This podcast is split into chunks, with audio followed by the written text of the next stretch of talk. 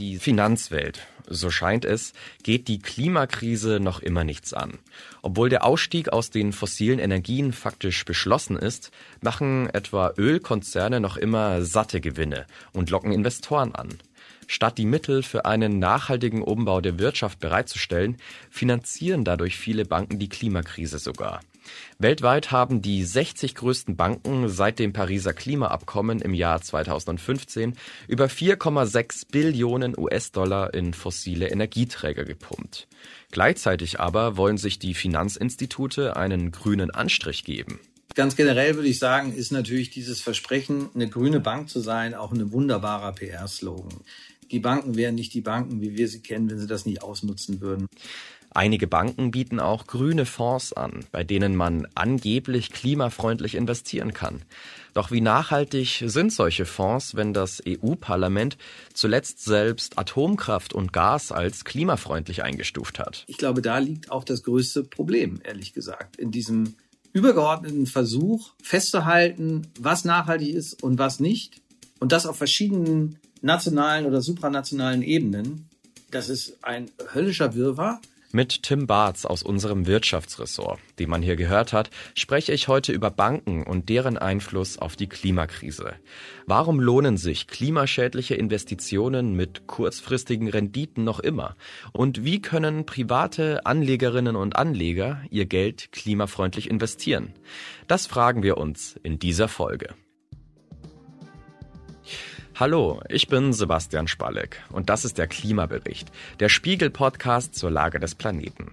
Wir sprechen hier über die Klimakrise, was da auf uns zukommt und welche Lösungen es gibt, die Erderwärmung doch noch zu bremsen. Los geht's nach einer kurzen Werbeunterbrechung. Keiner kann den Klimawandel stoppen. Zumindest nicht allein. Es braucht Gleichgesinnte, die an einem Strang ziehen.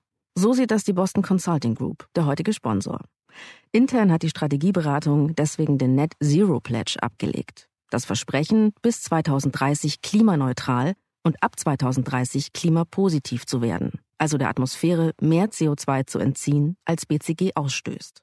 Und extern arbeitet BCG jeden Tag mit Entscheidern aus Wirtschaft, Politik und Gesellschaft zusammen, darunter große Namen wie das Weltwirtschaftsforum, die UN-Klimakonferenz oder Bill Gates. Das heißt, die schlausten Köpfe aus allen Bereichen entwickeln gemeinsam klimafreundliche und profitable Lösungen im Einklang von Wirtschaft, Politik und Gesellschaft.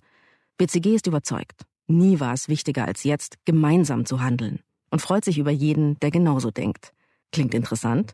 Weitere Informationen gibt es auf bcg.com oder unter dem Hashtag GroupUpForClimate. Hallo Tim, wir sprechen hier heute in einem Klimapodcast wohlgemerkt über den Finanzmarkt. Manche Hörerinnen und Hörer werden sich jetzt fragen, warum eigentlich? Banken stoßen ja schließlich keine Treibhausgase aus. Was entgegnest du da? Warum ist auch der Finanzsektor ein Klimafaktor? Weil er natürlich den potenziell größten Hebel hat, weil Banken und Fonds das Geld zur Verfügung stellen für Unternehmen als Kredit und theoretisch über die Anlageentscheidung, wem sie wie viel Geld geben und zu welchen Konditionen auch mitbestimmen können, ob damit sogenannte grüne oder braune Investments gefördert werden. Und insofern haben natürlich neben der Politik die Finanzakteure einen überaus großen Hebel in der Hand, mit dem sie arbeiten können. Jetzt hast du die Politik angesprochen. Liegt denn wirksamer Klimaschutz nicht letztendlich dort, also bei der Politik? Weil diese wählt ja etwa den Zeitpunkt für den Ausstieg aus den fossilen Energien und die Konzerne müssen sich dran halten. Wo also spielt da der Finanzsektor mit rein? Ja, also entscheidend ist natürlich die Politik. Wenn die Politik nicht die Regeln und den Rahmen setzt, wird die Finanzindustrie wahrscheinlich auch wenig oder weniger machen, als wenn sie nur darauf hören würden, was die Kunden wollen. Die Kunden wollen natürlich viel stärker als früher gern ihr Geld in sicheren und grünen Anlagen angelegt wissen. Aber die Banken würden nicht oder nur sehr verzögert darauf reagieren, wenn die Politik nicht gewisse Rahmenbedingungen setzen würde. Insofern ist die Politik natürlich wichtiger, weil die muss den Rahmen vorgeben. Aber der Finanzsektor, der sozusagen das Geld in der Hand hat, die Finanzmittel, der kann richtig angeleitet dann natürlich die Dinge so beeinflussen, wie es die Politik alleine wahrscheinlich nicht schafft. Money talks heißt es ja auch. Nicht umsonst, dass Geld bestimmt was gemacht wird. Es ist ja so, wer sein Geld auf dem Girokonto parkt, macht sich ja oft nur eher wenig Gedanken darüber, was mit dem Ersparten passiert. Tatsächlich kann es aber sein, dass die Banken das Geld an Unternehmen verleihen, die der Umwelt schaden. Kannst du da mal ein Beispiel geben? Welche Industriezweige werden denn typischerweise mit Girogeld unterstützt? Also es gibt natürlich immer mehr Leute, die sich Gedanken darüber machen, was mit ihrem Geld, was sie als, als Einlage, als Spareinlage zur Bank bringen, passiert. Zumindest auf theoretischer Ebene stellen sich viele mehr als früher jedenfalls die Frage, ob das in grüne oder nicht so grüne Investments äh, geht. Welche Banken, welche Industriezweige finanzieren, das lässt sich im Grunde pauschal beantworten. Im Grunde finanzieren alle Banken alles. Also es gibt natürlich auch sogenannte Umweltbanken, die einen sehr engen Rahmen äh, haben, welchen Unternehmen sie Geld leihen. Aber eine große Bank, aber auch eine große Sparkasse oder Volksbank wird immer den Unternehmen in seiner Region oder den Kunden, die die Bank hat, Geld leihen und natürlich über alle Branchen hinweg.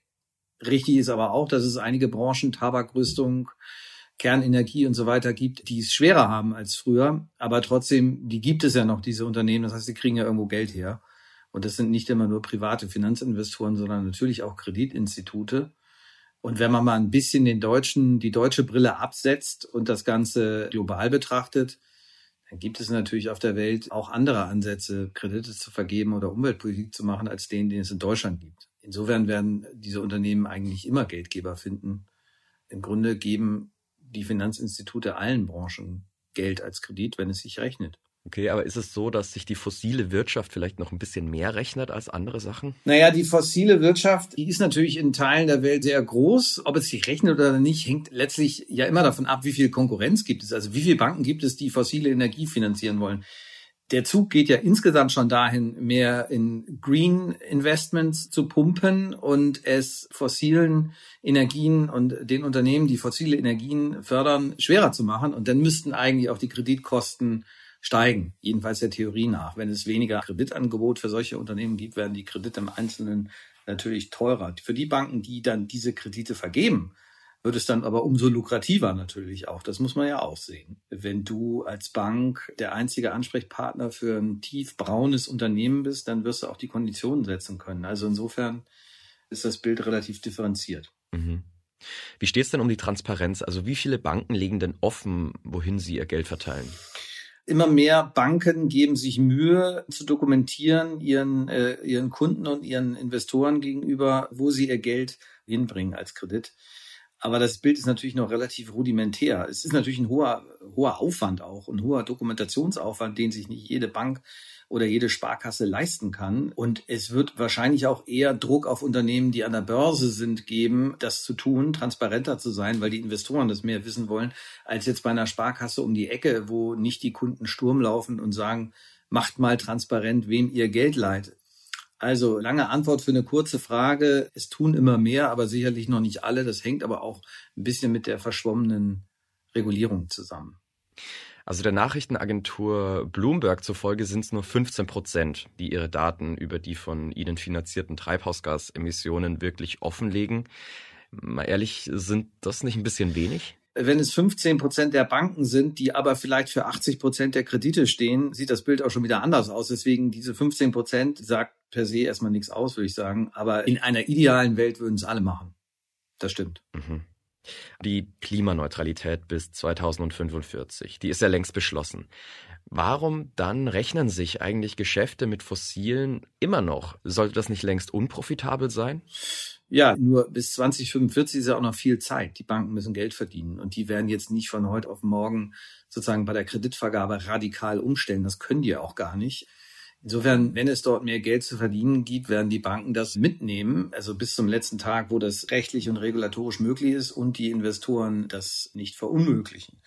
Also laut dem Banking on Climate Chaos Bericht, da haben die 60 größten Banken seit dem Pariser Klimaabkommen im Jahr 2015 4,6 Billionen US-Dollar in fossile Energieträger gepumpt. Gibt es denn auch Zahlen dafür, wie viel in nachhaltige Industriezwecke fließen? Also Bloomberg schätzt, dass äh, die Nachrichtenagentur Bloomberg schätzt, dass bis 2025 rund ein Drittel aller Anlagen nachhaltig angelegt sein könnten. Aber die Aussage an sich sagt eigentlich wiederum auch nicht viel aus, weil was ist nachhaltig? Also es ist einfach, also dass, dass ein Braunkohlekraftwerk nicht nachhaltig sein kann, das ist klar. Aber es gibt so viele andere Industriebranchen und Unternehmen, wo das Bild eben nicht so eindeutig ist. Und ich kann nur auf die Bloomberg-Zahl, die sicherlich gut recherchiert ist, verweisen, dass in Kürze bereits ein Drittel aller Kreditvergaben und Investments nachhaltig sein sollen. Mhm. Aber irgendwer muss das doch prüfen. Also wer kann denn dann sagen, das ist nachhaltig und das ist nicht nachhaltig? Das ist eben so die Krux. Ne? Es gibt auf internationaler Ebene, auf europäischer Ebene, auf deutscher Ebene haufenweise Regulierungsansätze, die sich teilweise auch widersprechen darüber, was nachhaltig ist. Das ist für Unternehmen nicht so ganz einfach, auch für die Banken nicht so ganz einfach, dem nachzukommen. Es gibt einen unheimlichen Regulierungsdrang dass das also wirklich ein ziemliches Wirrwarr ist. Und ich glaube, da liegt auch das größte Problem, ehrlich gesagt, in diesem übergeordneten Versuch festzuhalten, was nachhaltig ist und was nicht. Und das auf verschiedenen nationalen oder supranationalen Ebenen. Das ist ein höllischer Wirrwarr, der die Unternehmen und auch die Banken echt stresst. Ich meine, es gibt ja Unternehmen, wenn man sich erinnert an diesen Siemens-Fall vor äh, zwei Jahren, wo Siemens riesige Probleme bekommen hat, weil es die Weichen, glaube ich, geliefert hat für eine Bahnstrecke in Australien, wo wiederum Kohle, die in Indien verschifft wurde, nach Australien angekommen ist oder ankommen sollte und dann per Bahn ins Landesinnere von Australien weiter transportiert werden sollte. Und für diesen Bahntransport hat Siemens einen kleinen Teil beigesteuert. Ich glaube, das waren die Weichen. Es war ein Geschäft mit sehr geringem Umfang, aber einer unfassbaren Öffentlichkeitswirkung, als das rauskam, dass Siemens für dieses Kohleexport oder Importgeschäft von Indien nach Australien, dass die sozusagen in 35. Reihe daran beteiligt sind. Ist jetzt Siemens deswegen nachhaltig oder nicht nachhaltig? War dieser Shitstorm berechtigt oder nicht? Und das regulatorisch zu erfassen, bis in die kleinste Schraube hinein, was jetzt nachhaltig oder nicht nachhaltig ist, ist ein Wahnsinn. Ja. Also vor kurzem hat das Europaparlament ja auch was beschlossen, was dieses Wirrwarr bestimmt noch größer werden lässt. Atom und Gas werden jetzt als klimafreundlich eingestuft. Die Taxonomie wurde durchgewunken. Banken können also ab jetzt auch diese Zweige fördern und als nachhaltig deklarieren. Das können sie natürlich, Delege, wie man so schön sagt, können sie das tun, weil das das Europaparlament jetzt abgesegnet hat. Atom und Gas sind nachhaltige Anlagen ich finde, an diesem Beispiel sieht man sehr gut, wie weit das Thema eben auch politisiert ist, weil wir wissen ja ziemlich genau, wer sich durchgesetzt hat. Das wird zum einen die französische Atomindustrie gewesen sein, die darauf nicht verzichten kann. Andererseits aber auch die deutsche Seite, die jetzt sehr stark auf Gas setzt, in Ermangelung russischen Gases auf anderes Gas und sich da sozusagen nicht ins Knie schießen will. Insofern ist das Bemühen, nachhaltig sein Geld zu investieren oder Regeln zu setzen dafür, dass Menschen das tun können, wird natürlich auch immer durchkreuzt durch politische Interessenlagen, gerade in so einem Ding wie der Europäischen Union, wo, das, wo es so viele unterschiedliche Interessenlagen gibt und natürlich durch die Tagesaktualität. Wir haben jetzt bei der Atomkraft, das war sozusagen bis vor wenigen Monaten, zumindest in Deutschland, stand völlig außer Frage, dass das keine nachhaltige Energiegewinnung ist. Aber das sieht im Lichte des Ukraine-Krieges natürlich völlig anders aus. Und ich fürchte, dass der Versuch, das über eine EU-weite Regelung die dann auch noch eingebettet ist in globale Lösungsansätze, dass das scheitern wird, weil das einfach ein, ein Regelungsirrsinn nach sich zieht. Das muss ja auch jemand kontrollieren. Aber du hast es ja vorhin schon kurz angesprochen, immer mehr große Banken geben sich mittlerweile zumindest nachhaltig wie viel Greenwashing ist denn da dabei? Wurde da in der Vergangenheit auch schon mal getrickst bei der Behauptung, wie nachhaltig die seien? Also es wurde getrickst. Ganz generell würde ich sagen, ist natürlich dieses Versprechen, eine grüne Bank zu sein, auch ein wunderbarer PR-Slogan. Bei den Großen ist es natürlich eine irre Marketingnummer weil der Zeitgeist und auch die Notwendigkeit natürlich sehr stark in Richtung Green Finance geht und die Leute wollen ein gutes Gefühl dabei haben, ihr Geld irgendwo hinzubringen und die Banken wären nicht die Banken, wie wir sie kennen, wenn sie das nicht ausnutzen würden. Und ich will denen das ernsthafte Bemühen nicht absprechen, aber ich glaube, da gibt es auch wahnsinnige Übertreibungen und die Marketingabteilungen sind da sehr fleißig dabei, sich selber dieses Label zu verschaffen. Es gab und gibt den Skandal bei der DWS, das ist die Fondsgesellschaft, die mehrheitlich zur Deutschen Bank gehört, die ähm, relativ offenkundig grüner getan hat, als sie wirklich war, bei dem, was sie an Geld investiert hat, das Geld ihrer Kunden. Der Vorstandsvorsitzende musste gehen, da gab es eine Razzia. Und jetzt wird nach handfesten Beweisen dafür gesucht, dass man sich intern völlig darüber im Klaren war, dass man die Kunden im Grunde beschissen hat, auf Deutsch gesagt. Und es spricht viel dafür, dass es so ist, wobei wir das Ergebnis der Untersuchung nicht vorwegnehmen können. Und ich weiß aus vielen Gesprächen mit Vertretern der Finanzindustrie, Bankern und so weiter, dass dieser Fall über allem schwebt, weil du auf der einen Seite dann an einem Konkurrenten siehst, was passieren kann, wenn es jemanden gibt, der intern als Whistleblower auftritt. Das war bei der DWS der Fall und sagt, die betrügen und bescheißen ihre Kunden. Und du dir andererseits aber auch nicht ganz sicher bist, ob du tatsächlich alles richtig verstanden und richtig gemacht hast als Bank, weil eben die Regulierung so nebulös ist. Und in diesem Umfeld, du ja gleichzeitig noch Geld verdienen musst, auch noch für deine Investoren, wenn du börsennotiert bist oder sonst für deine Stakeholder, in diesem Umfeld die Unsicherheit wahnsinnig groß ist und die Vertreter der Banken und der, der Fondsindustrie jetzt wirklich verschärft auf diesen DWS-Fall gucken und die Lehren, die sie daraus ziehen können. Der Fall ist offen. Mal gucken, was da rauskommt, ob man der DWS wirklich gerichtsfest nachweisen kann, dass sie betrogen hat. Zurzeit sieht es aber nicht gut aus und dieser Fall ist eine Art Menetekel für die Branche. Nun, also eigentlich möchte ich ja trotz allem keine Firmen unterstützen, die jetzt der Umwelt schaden und auch keine Unternehmen, die Arbeiter ausbeuten und so weiter. Wie finde ich jetzt dann raus, was meine Bank mit meinem Ersparten macht? Also woher bekomme ich da die vertrauenswürdigen Infos? Naja, man muss wenn man das will, als Anleger sehr viel äh, mehr Eigeninitiative aufbringen als früher. Du musst im Prinzip musst du mit deiner Bank sprechen und ganz genau versuchen abzuklopfen, wo das Geld investiert wird. Wenn du zu deiner Bank gehst und einen Fonds kaufst, dann musst du dir im Grunde den Fondsprospekt angucken. Das sind Dinger, die haben teilweise 300, 400 Seiten. Das ist kein Vergnügen. Ne? Das ist was für jemanden, der Vater und Mutter erschlagen hat, so ungefähr, sich da reinzuarbeiten. Aber im Grunde musst du das tun die ganze Sache soll vereinfacht werden durch Labels, durch so Ampelsysteme, Rot, Gelb, Grün und so weiter. Aber im Prinzip müsstest du als Kunde dann wieder auch die Mechanik oder Systematik dahinter erfragen. Wann kriegt denn ein Fonds ein grünes, ein gelbes oder ein rotes Label? Stell dir vor, du investierst in einen Fonds, der sagen wir mal, auf den ersten Blick gut aussieht und auch ein grünes Label hat und zum überwiegenden Teil 90, 95 Prozent seines Geldes in vermeintlich oder tatsächlich nachhaltige Anlagen investiert. Aber in diesen restlichen fünf oder zehn Prozent, das wird in Unternehmen investiert, in Aktien von Unternehmen investiert, die einen brutal schlechten CO2-Footprint haben. Was machst du dann? Also reicht es dir aus, dass 90 Prozent, weiß ich was, Wasserstoffunternehmen gehen, aber 10 Prozent in irgendwas, was Dreck macht? Oder sagst du, das will ich auch nicht? Du musst dich als Kunde sehr genau darüber informieren. Dir bleibt da fürchte ich nichts anderes übrig, es sei denn, du vertraust auf irgendwelche offiziellen Labels. Aber das ist schwierig, denen zu vertrauen, weil man die Systematik kaum kennt, die dahinter steckt und was sich manches auch widerspricht. Hm. Wie man vielleicht trotzdem nachhaltig sein Geld anlegen kann, darüber sprechen wir noch. Lass uns aber jetzt zunächst erstmal noch über die deutsche Sustainable Finance Strategie sprechen. Das Bundeskabinett hat diese Strategie im Mai beschlossen und die soll die Weichen für eine klimaschützende Finanzwirtschaft stellen. Sag mal, wie sieht die aus? Was sind die Ziele dieser Strategie? Der Bund hat sich ein politisches Ziel gesetzt, klimaneutral zu werden, genau wie Europa oder alle, die das Pariser Abkommen unterzeichnet haben. Und das muss ja irgendwie mit Leben gefüllt werden.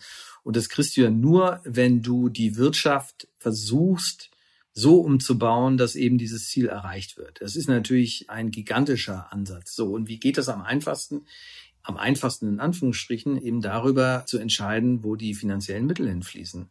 Deswegen macht der Bund das, weil er will ja sein eigenes Ziel erreichen und will sozusagen Unternehmen, die sich nicht nachhaltig verhalten, bestrafen und andere bevorzugen.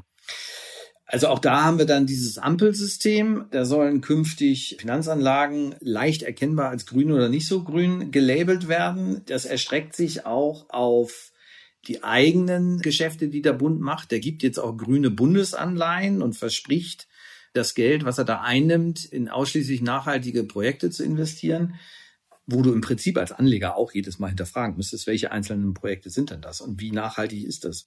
Das Ganze erstreckt sich auch auf Bürgschaften für Unternehmen. Und da haben wir ja schon auch einen Fall erlebt, dass Wirtschaftsminister Habeck eine sogenannte Hermesbürgschaft für VW verweigert hat, weil VW, da kommen wir jetzt weg von dem Umweltaspekt und mehr zu dem Social-Aspekt, weil VW dieses Geld, was durch diese Bürgschaft des Bundes abgesichert werden sollte, in ein Werk in China investieren wollte ich glaube, in eine Gegend, wo viele Uiguren wohnen. Und da habe Kraft seines Amtes als Klima- und Wirtschaftsminister diese Bürgschaft versagt. Und das war der bislang sichtbarste Ausdruck dieser Sustainable Finance Strategie, die eben nicht nur darin besteht, Umweltprojekte zu fördern, sondern eben auch das Thema Social und Governance zu berücksichtigen. Das ist sozusagen im Groben diese Sustainable Finance Strategie der Bundesregierung. Die EU-Kommission schätzt, also für die Europäische Union betrachtet, dass dafür jährlich 350 Milliarden Euro gebraucht werden, um die Klimaneutralität zu erreichen. Mhm. Ja, diese Strategie, die soll ja von einem Beirat, dem Sustainable Finance Beirat der Bundesregierung, vorangebracht werden. Was denn von dem zu halten? Also wie groß ist das ein Handlungsspielraum? Ja, der Beirat.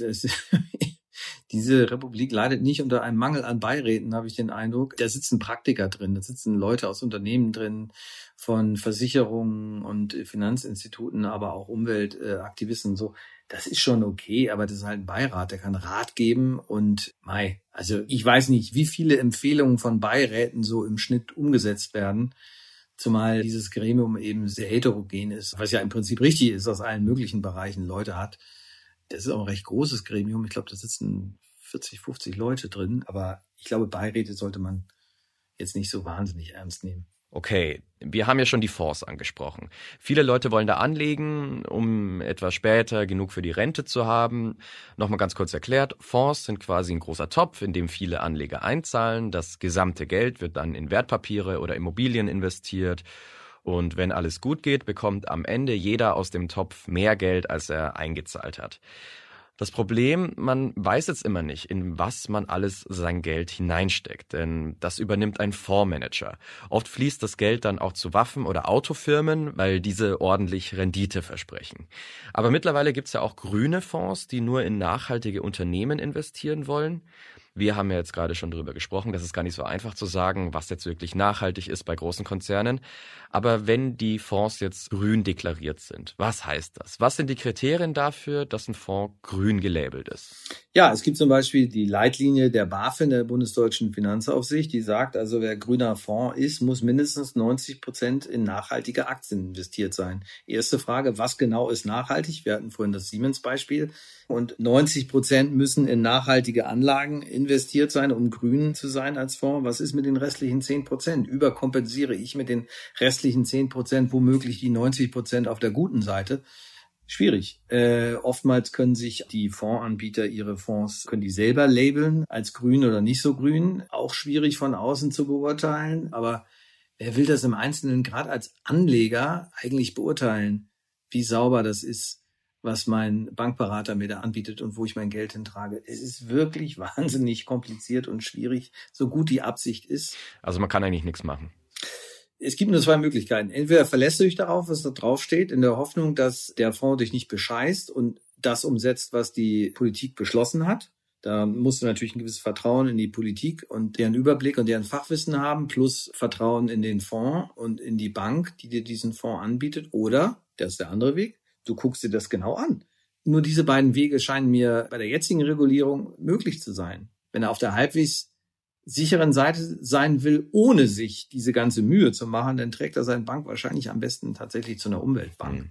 Also sowas wie GLS, Triodos. Ja, weil die auch nicht ganz so renditegetrieben sind wie die großen Banken. Da kann man sich an der Stelle ja wirklich mal auseinandersetzen mit der Philosophie dieser Umweltbanken, weil die im Grunde von morgens bis abends nichts anderes machen, als sich nachhaltige Investments rauszusuchen. Kann man da immer sicher sein? Nein, wahrscheinlich nicht, aber die Sicherheit ist höher, als wenn du das zu einer großen Bank trägst, die dir sonst was vom Pferd erzählt, wo der Renditegedanke natürlich noch viel größer ist als anderswo. Die haben ja sozusagen, in deren Urschleim steckt ja quasi nachhaltiges Anlegen. Die dürften eigentlich mit den doch teilweise verwirrenden regulatorischen Vorgaben weniger Probleme haben, die umzusetzen, weil sie natürlich sui generis ihr Geld versuchen nachhaltig anzulegen. Es gibt jetzt noch andere Möglichkeiten, sein Geld anzulegen und etwas für die Nachhaltigkeitsziele zu leisten. Was hältst du zum Beispiel davon, in einzelne Projekte, nachhaltige Projekte oder Unternehmen zu investieren? Kann man machen. Da muss man natürlich wissen, wenn man das tut, ist das Verlustrisiko natürlich relativ groß, als wenn ich mein Geld über einen Fonds breit streue, weil auch da muss man sagen, müsstest du dann das Projekt schon, also müsstest Zeit investieren, einfach dir anzugucken, was für ein Projekt ist das und wie hoch ist die Ausfallwahrscheinlichkeit, weil keiner will ja sein Geld verlieren. Wenn ich sozusagen wie sagt man immer so schön, alle Eier in einen Korb lege und äh, sozusagen in ein oder zwei Projekte investiere und die scheitern, aus welchen Gründen auch immer, kann das Geld ja auch weg sein. Ist eine Möglichkeit, absolut aber erfordert auch relativ viel Aufwand. Aber wie wichtig sind wir als private Investoren denn wirklich? Denkst du, wenn man richtig und grün investiert, kann man auch die Finanzmärkte so zu einem Umdenken bewegen? Also kann man Einfluss nehmen durch die Nachhaltigkeit, durch nachhaltige Fonds oder nachhaltige Investments? Ist schwierig, ist schwierig. Ich meine, wir müssen uns überlegen, wo liegt das Geld dieser Welt? Eigentlich bereit. Das sind die großen Kapitalsammelstellen wie BlackRock und Vanguard und Threadneedle und so, die großen angelsächsischen Fondsgesellschaften. Die verwalten das Geld von Millionen von Menschen auf der Welt, Angestellten, von Beamten, von allen möglichen Menschen, so. Und wie viel Macht hat der Einzelne sozusagen BlackRock dazu zu bewegen, dieses ihm anvertraute Geld nachhaltig anzulegen? Geht der Einfluss gegen null, würde ich sagen. Du kannst nicht bei BlackRock anrufen und Druck machen und sagen, äh, mein Name ist Hase, ich will, dass mein Geld nachhaltig angelegt wird. Die spüren aber natürlich sehr stark, in welche Richtung sich der Zeitgeist entwickelt. Und Larry Fink, der Chef von BlackRock, hat ja versprochen, sehr, sehr stark, viel stärker als früher darauf zu achten, das Geld der Kunden nachhaltig anzulegen. So. Wie ernst er das meint oder nicht, sei mal dahingestellt. Er geriert sich jedenfalls so, aber auch der wird keinen Kontakt mit den einzelnen Menschen gehabt haben, die BlackRock ihr Geld anvertrauen, weil das ja oftmals auch sozusagen völlig unbewusst geschieht, weil du meinetwegen, stell dir vor, du bist Lehrer in Kalifornien und dein Pensionsfonds wird von BlackRock verwaltet. Du gibst also einen Teil deines Einkommens an den Pensionsfonds ab und wirst dem nicht sagen, geh damit mal zu BlackRock und investiere nur nachhaltig oder, oder nicht nachhaltig. Sehr schwierig. Die Gesellschaft als solches und vor allem die Politik kann natürlich indem sie die Regeln setzt und indem sie sehr stark darauf abhebt, dass die Transformation der Wirtschaft in Richtung klimaneutral nur gelingen kann, wenn die Wirtschaft mitmacht, die kann darauf hinwirken. Aber der Einzelne an sich hat durch seine einzelne Investitionsentscheidung relativ wenig bis gar keinen Einfluss. Muss man so ehrlich sein. Jetzt gehen wir mal über zu Lösungen. Du meintest ja vorhin schon, das mit der Einstufung der Nachhaltigkeit, das ist ein Riesenproblem. Genau nachzuvollziehen, was ist grün, was ist nur teils grün. Hast du da eine Idee? Was könnte man besser machen? Ich finde der Zertifikatehandel auf globaler Basis. Ich sage nicht, dass es perfekt ist, aber das wäre eine relativ eindeutige und einfachere, effizientere Lösung. Mhm. Erklär doch nochmal diesen Zertifikatehandel. Äh, also mal ganz einfach gesprochen. Das Pariser Abkommen hat sich darauf festgelegt, du weißt, bis zu einem bestimmten Jahr darf die Welt nur noch so und so viel CO2 emittieren. Und dann ist Feierabend, dann wird das 2%-Ziel überschritten. So kannst du diese Menge festlegen und du kannst sagen, diese Menge darf also noch verbraucht werden, aber nicht mehr. Und du portionierst diese Menge an, an CO2 in Zertifikaten. Wer also CO2 verdonnern will, der muss sich ein Zertifikat kaufen, um das Recht zu erwerben, CO2 auszuspucken. Und wenn er darüber hinausgeht, wird er bestraft, sozusagen. So. Du kannst also das Recht erkaufen, über ein Zertifikat CO2 auszustoßen. Dieser Preis wird natürlich recht hoch sein, weil die Menge, die an CO2 verbraucht werden darf, bis zu einem gewissen Zeitpunkt begrenzt ist. Und wo ein knappes Angebot auf viel Nachfrage trifft, ist der Preis recht hoch. Und das, so die Vorstellung, müsste dir als Unternehmen, wenn du nicht bereit bist, diesen Preis zu zahlen, den Anreiz geben, deine eigene Produktion so klimaneutral umzustellen, dass du gar nicht mehr diese Zertifikate kaufen musst, weil du eben kein CO2 mehr verbrauchst. So. Oder du kaufst sie trotzdem, um damit zu zocken, weil du weißt, andere kriegen die Transformation nicht so schnell hin und müssen dir die Dinger abkaufen. Jedenfalls wäre dann klar definiert, so und so viel CO2 darf noch verbraucht werden. Und wer das machen will, muss den und den Preis zahlen. Das ist einfacher, als zu versuchen, jeden Wirtschaftszweig, jede Branche, jedes Unternehmen irgendwie regulatorisch zu erfassen, bis in die letzte Produktionskette hinein. Wenn man von der anderen Seite rangeht und sagt, ich darf nur so und so viel CO2 verbrauchen, da haben wir das Problem eigentlich relativ schlank, marktgerecht gelöst. Diesen Zertifikatehandel gibt's ja auch, aber den gibt es halt auf kleiner Basis. Das müsste man im Prinzip weltweit machen, weil das ja ein weltweites Phänomen ist. Aber warum wurde das nicht schon längst global veranlasst? Also wer sträubt sich da?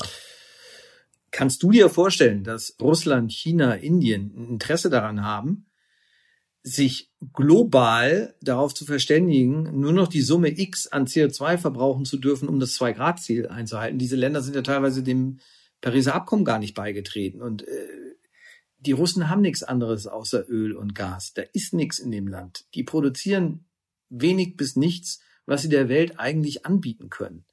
Waffen und Öl und Gas. Das ist es. Und damit machen sie gerade ganz verschärft Geopolitik. Dann kannst du dich bei Putin an seinen 80 Meter langen Tisch setzen. Und ich kann mir nicht so richtig vorstellen, dass er sagt, jo, das ist eine gute Idee, weil wir haben ja so viele tolle andere Sachen, die wir der Welt verkaufen können. Das wird nicht funktionieren. Das ist tragisch, aber zumindest auf transatlantischer Ebene sollte man das machen. In Europa plus Amerika. Das sind ja auch schon große Emittenten. Plus vielleicht Südamerika. Wir wissen, was passiert, wenn in zwei Jahren Trump wiederkommen sollte. Der wird wieder aus Pariser Abkommen austreten. Da wird es auch nicht funktionieren. Aber ich glaube, nur so geht es, ehrlich gesagt. Und das wäre der doch einfachere Weg. Also er ist sehr schwierig, wie ich gerade dargestellt habe, aber relativ gesehen effizienter, als alles durchzuregulieren. Also, wir stehen noch vor großen Herausforderungen. Nun zum Ende, würdest du denn sagen, es braucht für die grüne Transformation auch eine Transformation des Finanzmarktes? Ja, unbedingt. Wie ich versucht habe, eingangs äh, zu erläutern, hat der Finanzsektor natürlich Kraft seiner finanziellen Volumina, die er vor sich her schiebt, einen riesigen Hebel in der Hand. Wenn er sagt, Unternehmen kriegen nur noch Kredit von uns, die äh, nachweislich nachhaltig wirtschaften. Der Hebel, den die Finanzwirtschaft in der Hand hat, der ist gewaltig. Ja. Und braucht es vielleicht auch eine Transformation unserer eigenen Profiterwartungen? Also kann man überhaupt Rendite machen, wenn man nur grün investiert? Die Frage impliziert ja, dass ich mit nachhaltigen Wirtschaften weniger Profit mache, als wenn es mir wurscht ist, wo mein Geld hinfließt. Stell dir mal vor, du hättest vor drei Jahren in BioNTech-Aktien investiert. Da hättest du eine Menge Geld verdient. Viel mehr als mit, äh, weiß ich, Aktie der Deutschen Bank schon mal gleich gar nicht oder äh, Daimler oder sonst was. Also wenn Deutschland es schafft, in diesen nachhaltigen Bereichen Weltmarktführer zu kreieren, die dann die entsprechende Rendite abschöpfen können, eben weil sie den Markt dominieren und hohe Marktanteile haben und so weiter, dann kann die Rendite für den Anleger dabei ziemlich hoch sein. Nach dem Motto, nachhaltiges Investieren lohnt sich nicht. Das, das würde ich nicht unbedingt sagen. Das war der Klimabericht, der Spiegel-Podcast zur Lage des Planeten. Die nächste Folge gibt es am kommenden Dienstag auf spiegel.de, Spotify, bei Apple Podcasts und in allen üblichen Podcast-Apps. Bei Anregungen oder Themenvorschlägen schreiben Sie uns gerne eine Mail an klimabericht.spiegel.de. Bei der Produktion wurde ich unterstützt von Mareike Larissa Heinz und Olaf Häuser. Produktion und Musik übernahm Philipp Fackler. Die Boston Consulting Group, der heutige Sponsor, ist überzeugt. Der Klimawandel ist eine der größten Herausforderungen unserer Zeit. Und trotzdem kann man ihn aufhalten, wenn wir als Gruppe denken und agieren. Deswegen arbeitet BCG jeden Tag daran, sich selbst, die Welt und Wirtschaft klimaneutral zu machen. Mit dem Net Zero Pledge. Und indem sie die schlausten Köpfe aus Unternehmen, NGOs und Regierungen zusammenbringt. Ihr wollt mehr wissen oder mitmachen? Alle Informationen gibt es auf bcg.com oder unter dem Hashtag GroupUp for Climate.